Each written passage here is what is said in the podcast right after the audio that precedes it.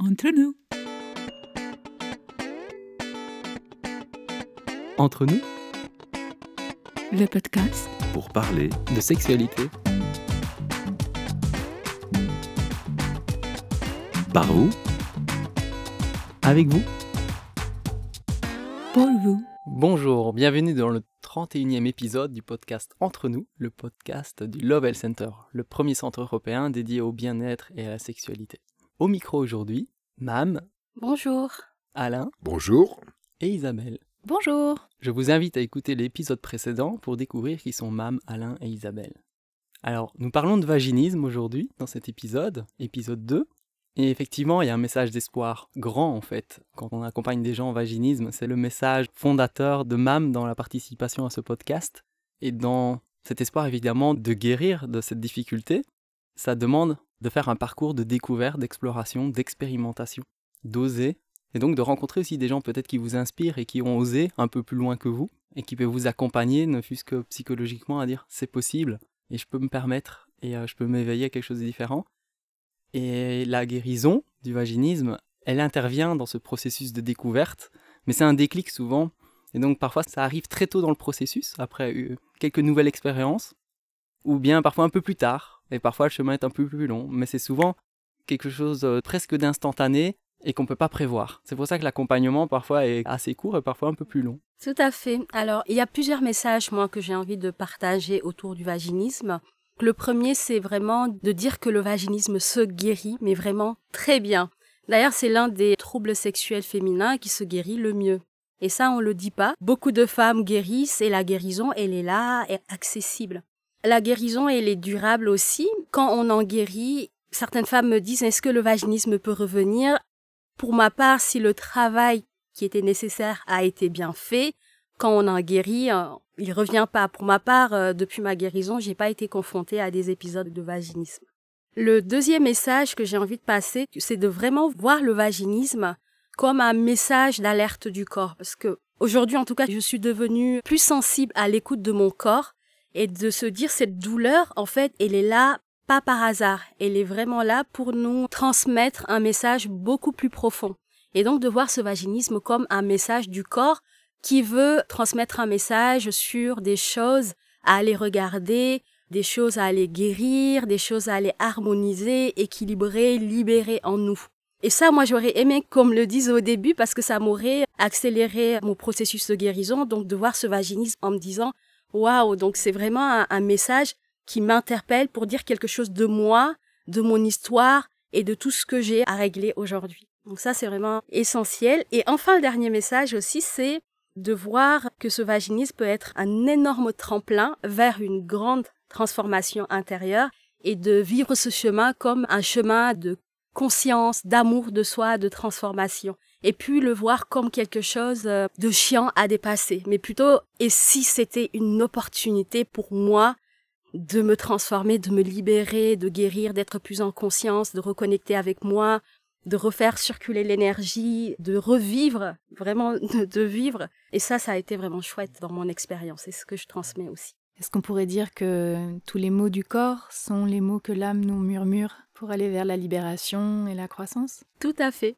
Je pense sincèrement que les mots du corps sont vraiment des messages de l'âme pour évoluer et pour avoir souffert de vaginisme. C'est l'une des grandes leçons que j'en tire, c'est que mon corps m'a vraiment envoyé un message et pour moi le principal c'était de m'aimer.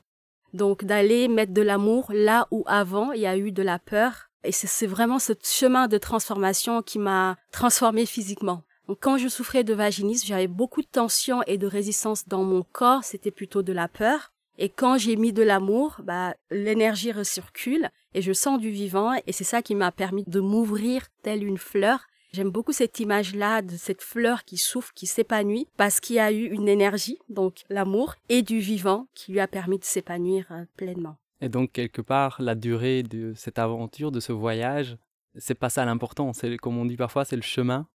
On avance. Parfois, si on trouve la solution tout de suite, on se pose pas nécessairement les questions fondamentales qui vont nous permettre d'être vraiment profondément en amour avec soi, avec l'autre et vivre peut-être une sexualité, une relation beaucoup plus épanouissante et que les challenges sont parfois très très compliqués. On a tous vécu, je pense, des situations confrontantes dans notre sexualité à un moment de notre vie Et quand c'est long, ben, les compréhensions sont profondes et la durabilité, euh, voilà. On est dans l'immatériel et dans l'intemporel. C'est acquis, c'est compris, c'est intégré. C'est vraiment dans le corps tout autant. C'était, on était bloqué, autant après on a passé une étape qui permet à la personne de s'épanouir dans toute sa vitalité, comme tu dis. Donc parfois le chemin est long, mais euh, on fait tellement d'apprentissage en cours que c'est fabuleux, quoi. Exactement. Pour moi, c'est un cadeau qu'il y a sur ce chemin. Alors c'est vrai que quand on souffre de vaginisme, qu'on est dans la douleur, qu'on n'arrive pas à faire l'amour, on le voit pas tout de suite comme un cadeau. Moi, ce cadeau, je l'ai vraiment vu plus tard. Ça m'a demandé d'avoir un recul pour pouvoir après regarder le chemin et de me dire waouh, bah finalement ce vaginisme c'était un véritable cadeau. Mais quand on est dans la souffrance, dans la douleur, dans la culpabilité, dans la frustration de pas faire l'amour, bah on le voit pas comme ça. Et donc, je pense qu'il faut un chemin pour pouvoir après regarder le rétroviseur et de se dire, waouh, finalement, c'était un très, très beau cadeau. Mais effectivement, ça le reste parce que ça permet vraiment de mieux se connaître, d'aller plus en amour avec soi-même, savoir connecter avec l'autre, avec les autres. Et effectivement, suis d'accord il y a un vrai cadeau derrière qu'il faut aller chercher. Des fois, le chemin est court, des fois, il est long, mais peu importe, le message, je trouve qu'il est toujours aussi très particulier en fonction de chaque femme. Moi, ça a été autour de l'amour de moi. Peut-être que d'autres femmes, ça sera un autre message complètement différent. Et au final, chaque femme recevra le cadeau qui lui est propre. Et c'est pour ça que le cheminement, il est aussi tout à fait personnel. Personnellement, moi par exemple, j'ai vécu une situation totalement différente, qui n'est pas du vaginisme. J'ai souffert d'énurésie, c'est-à-dire euh, uriner pendant la nuit de mes 4 ans à 18 ans. Et c'était une épreuve colossale en fait dans ma vie. On voit pas la fin, c'est un enfer. On dit mais comment fonctionne ce corps? Pourquoi il fait ça? Qu'est-ce j'ai l'impression d'avoir aucun contrôle Pourquoi ça fonctionne pas comme je veux? Pourquoi c'est pas dans mon monde idéal? Pourquoi je peux pas jouir de mon corps et de la joie comme les autres? Et ça me privait de ma vitalité évidemment, de manière tout relative et c'était intense. Et après effectivement, ben, c'est un parcours que je chéris parce qu'en fait, tout ce que ça m'a permis d'être curieux, d'apprendre, de rencontrer, de m'ouvrir, de voilà, croître vraiment, c'était un énorme cadeau. Mais les années ont été longues mais le déclic est souvent instantané. J'ai fait des bons dans ma vie euh, grâce à des expériences sensorielles, simplement des expériences sensorielles. Et je pense que toute évolution dans la vie passe par le corps. Pour moi, c'est difficile d'évoluer par l'esprit, le mental, et non. Il faut une expérience corporelle. Sinon, on serait juste une âme ou un esprit ou quelque chose. Non, on est dans un corps physique et l'intégration, la compréhension des choses, la douleur, l'amour, la peine, le deuil, ça passe par le corps. Et quand on se permet de vivre, alors on fait des bons, quoi. Presque quantiques, comme certains disent Parfois parce qu'en fait, il y avait un avant et un après. Hier, je savais pas, et aujourd'hui, j'ai vécu cette expérience qui m'a transformé. Et donc, faut passer par le corps, il faut se permettre d'expérimenter, parce que sans oser expérimenter, c'est pas possible d'évoluer. Je suis complètement d'accord. Et d'ailleurs, le corps est vraiment un puissant capteur pour ça, parce qu'il est là pour nous montrer bah, tout ce qui va pas. Parce que finalement, les problématiques, douleurs, maladies qu'on vit, c'est vraiment le corps. Et merci pour ce corps qui est aussi juste et alerte sur tout ça. Parce que si on n'avait pas un corps comme ça, peut-être qu'on n'aurait pas vu qu'on va en dépression, un burn-out, qu'on a un cancer ou qu'on a du vaginisme ou des douleurs. On l'aurait peut-être pas perçu. Donc vraiment gratitude à ce corps qui nous permet de ressentir toutes ces douleurs, euh, maladies, dysfonctionnements pour travailler dessus par la suite et grandir. Oui. Quel est ton message essentiel par rapport au vaginisme?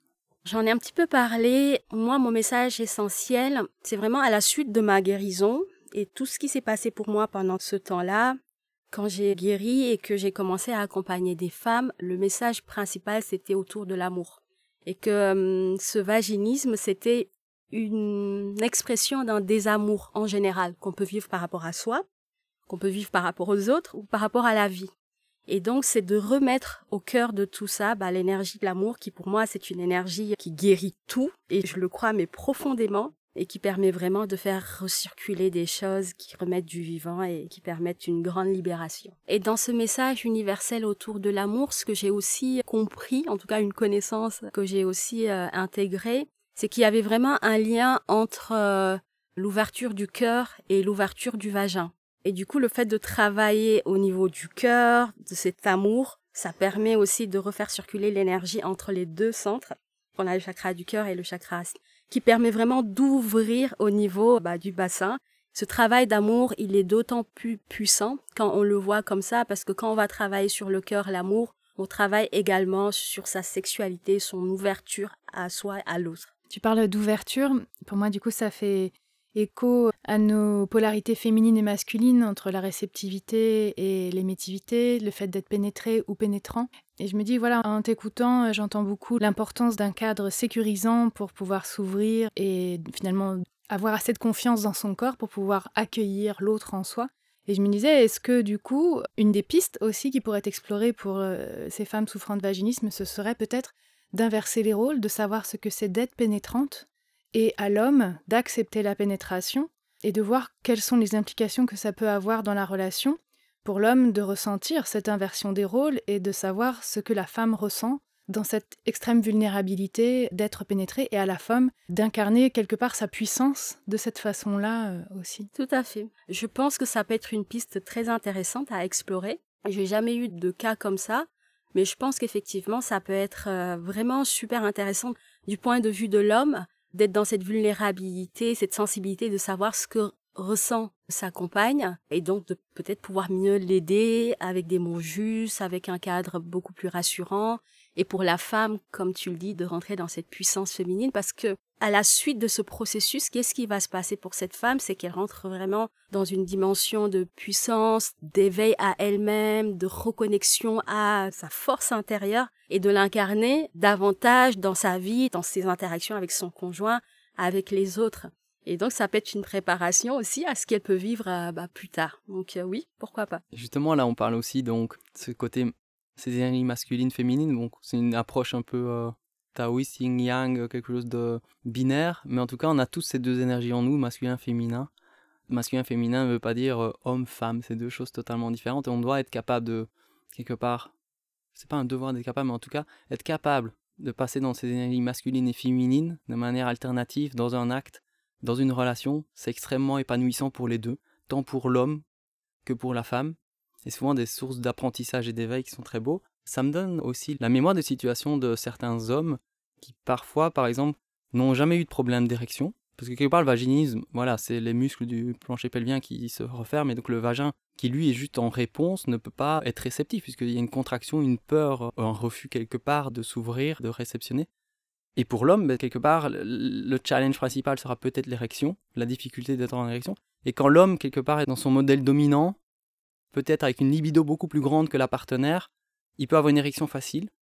Et parfois, la femme est tellement soumise ou autre qu'il se plaint, ouais, mais elle fait l'étoile de mer, elle n'est pas active, elle n'est pas dans son énergie yin-yang, où elle peut être à la fois acteur, entraîner l'homme, proposer, et pas juste être passive et attendre, mais d'être aussi dans l'action, quelque part, donner, recevoir et partager ensemble un acte profond.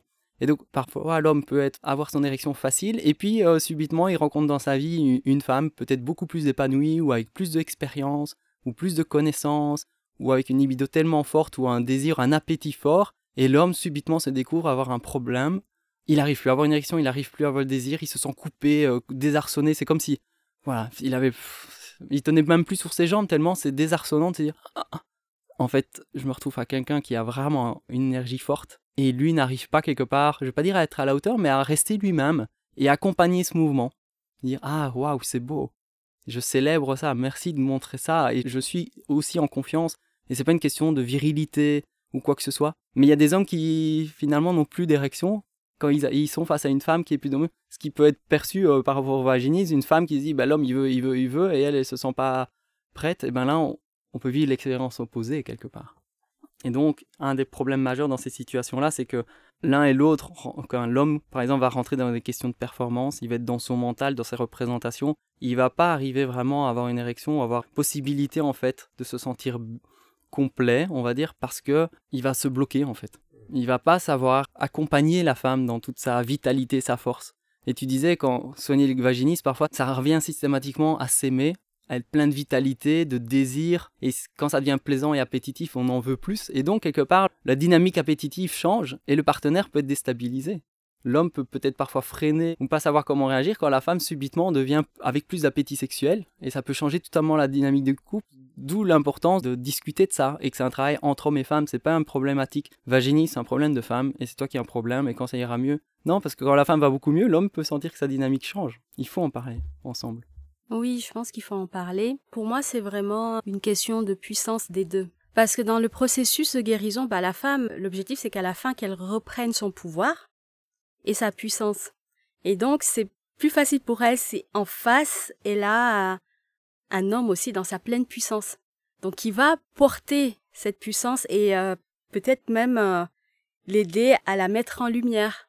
Et malheureusement, ce qui se produit, c'est que bah, certains hommes, par manque de confiance d'eux et d'estime d'eux, bah, on vont avoir peur de ça et vont avoir l'impression de perdre euh, une main mise qu'ils pouvaient avoir sur cette femme qui au départ était complètement affaiblie par ce problème et du coup s'éveille.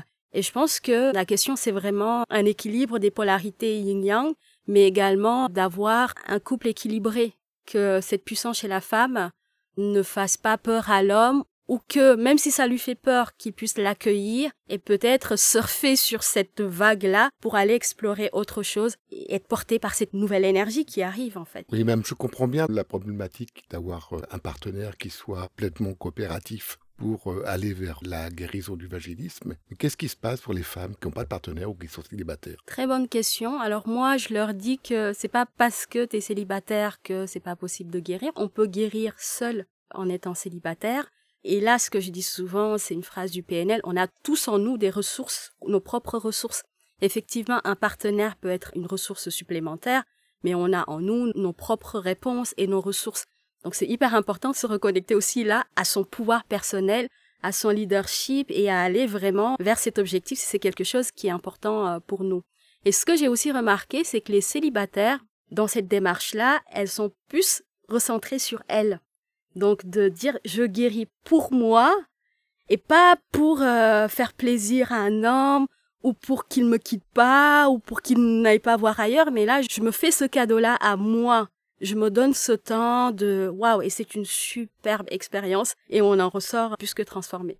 Merci. Cette grande, grande motivation, comme tu disais, l'homme peut être une ressource ou qu'on est célibataire, c'est une grande motivation et de le faire pour soi et de célébrer le moment où ça pourrait être possible. Mais il faut d'abord se connaître soi. La sexualité, c'est d'abord soi avec soi pour ensuite le partager. Et le partager permet d'amplifier et de découvrir des choses qu'on ne ferait pas tout seul, tout simplement. J'avais envie de rebondir sur le fait que tu aies parlé d'être face à un homme dans sa puissance. Une des choses pour moi qui définit le fait de voir un homme dans sa puissance, c'est de le voir aller dans sa vulnérabilité. Et du coup, de voilà, d'apporter cette notion. Et j'imagine que sur des thématiques de vaginisme et notamment de la relation à la confiance, voir l'homme aller dans sa vulnérabilité, c'est sûrement assez crucial dans le lien et dans le fait d'aller ensemble vers la guérison. C'est très beau et euh, je suis complètement euh, euh, d'avis. Et pour la femme, c'est aussi euh, sécurisant pour elle d'avoir un homme qui ose aller, comme tu dis, dans sa vulnérabilité, donc de se sentir moins seul, de se dire il y a de l'espace pour écouter, être entendu. Pour moi, c'est vraiment un espace qui est vraiment propice à l'ouverture. C'est pour ça que je parlais de l'homme dans la position d'accepter la pénétration, pour que lui puisse vivre jusque sa chair, dans sa chair, la notion de vulnérabilité que nous, on peut vivre en étant pénétré. Tout à fait. Tu mentionnais lors de certains échanges qu'on a eus, on va dire préliminaires de ce podcast, qu'on s'est dit, ah tiens, finalement on ferait bien un podcast ensemble. Que parfois les partenaires, imaginons un couple hétéronormé, ben, un homme et une femme sont ensemble, et que quelque part, les deux ont quelque part une difficulté sexuelle et qu'ils s'attirent pas pour du hasard. Il y a vraiment un jeu d'écho et on focalise sur la femme, elle a un problème de vaginisme, et puis quelque part quand la femme bouge et évolue, on se rend compte que l'homme il a aussi certaines faiblesses, mais être déstabilisé par la femme qui évolue va le faire confronter à ses difficultés à lui. Et que voilà, on va chercher inconsciemment parfois le partenaire qui va être en écho avec cette difficulté. Exactement. Et on pourrait même le voir de façon plus large. Des fois, on attire des partenaires qui vont nous aider à guérir des blessures. Et vraiment, ça fait écho. On se dit, pourquoi j'ai attiré ce partenaire?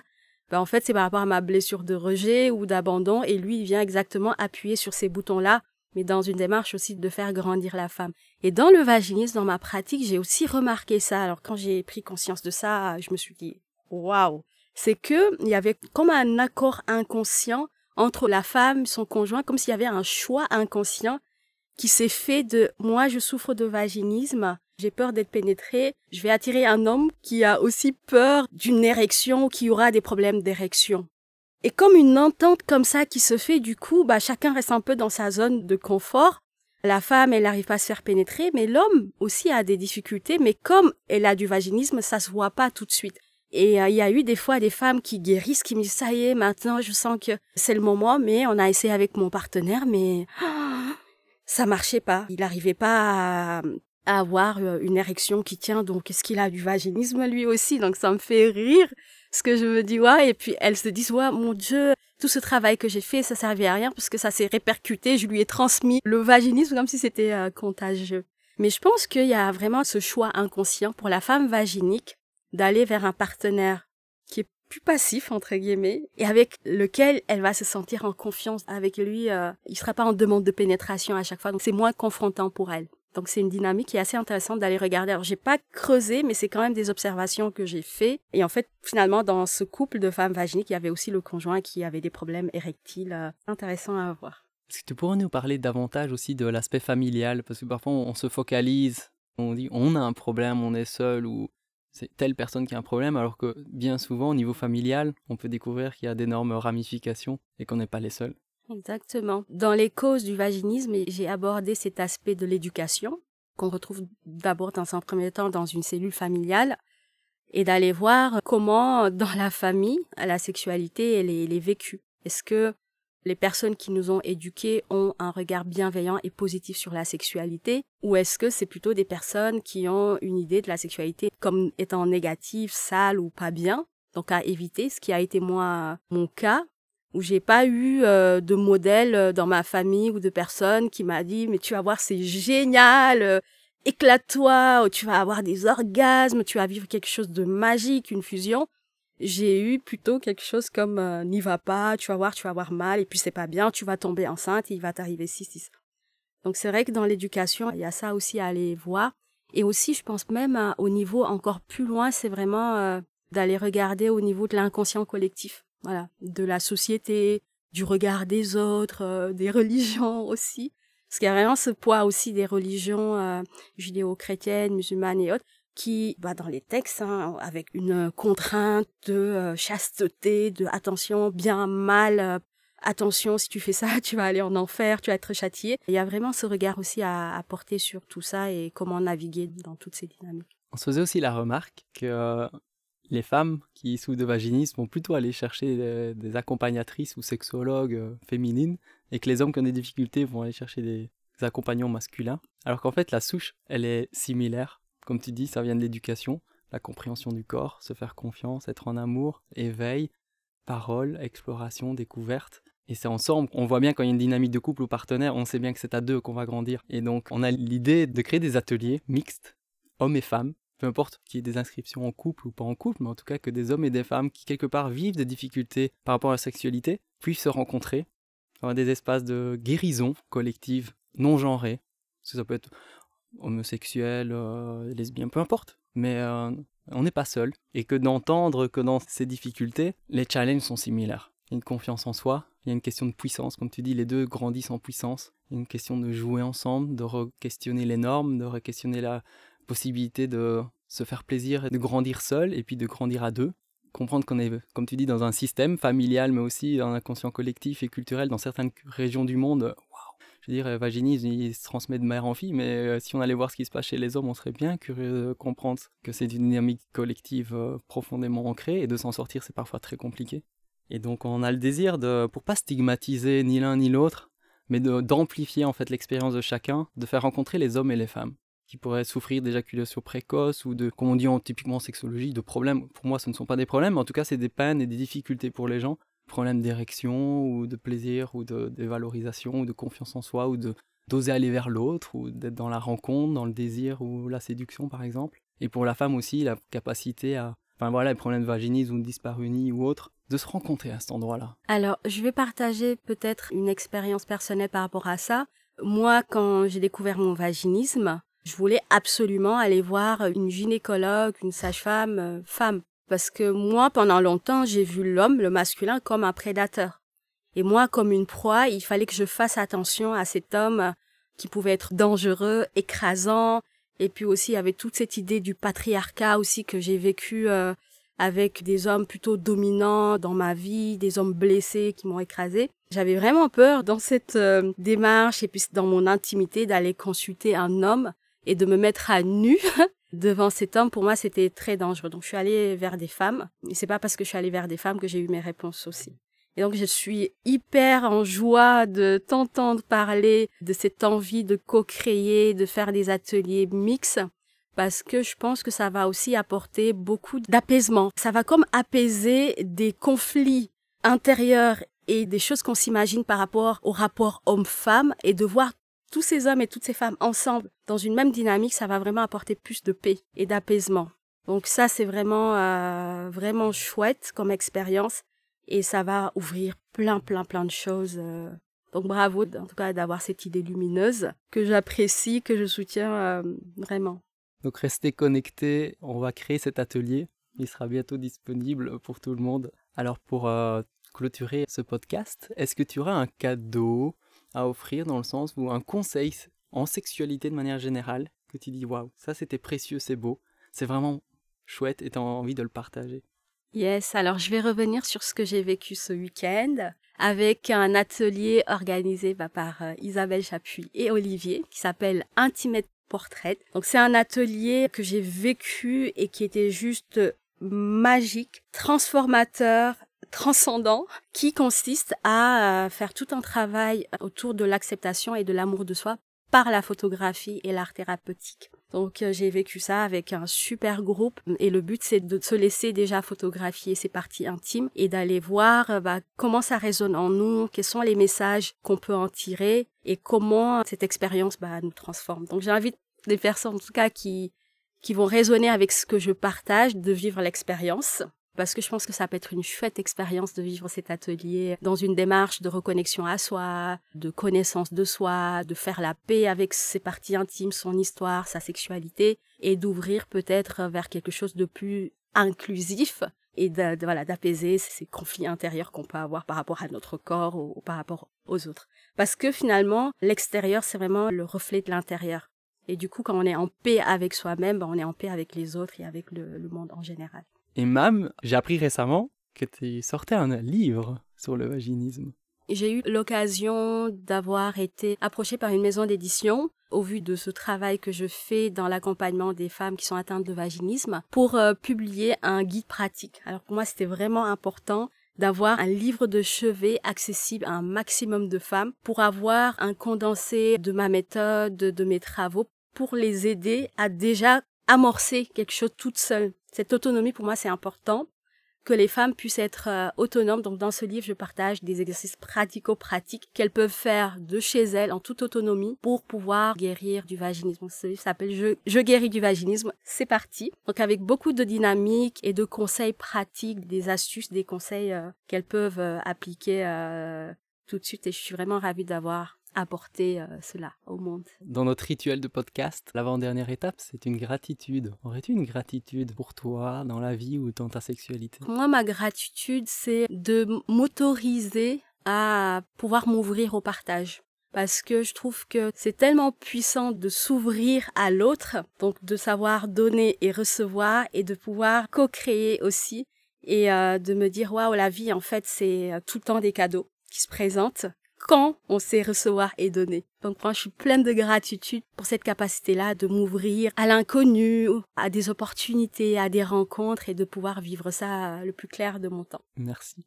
Et si pour vous, ces questions d'intimité sont aussi hum, cruciales qu'elles le sont euh, dans ma vie, vous pouvez euh, soutenir le Lovell Center par des donations allant de quelques euros par mois, 4, 5, euh, 10 euros ou beaucoup plus selon vos moyens, selon la façon dont voilà, ça vous parle. Pour cette donation, vous retrouverez un bouton sur la page d'accueil du Lovell Center qui vous permettra de réaliser cette donation. Merci. Merci. Merci. Merci. Entre nous. Entre nous, Le podcast pour parler de sexualité, par vous avec vous. pour vous.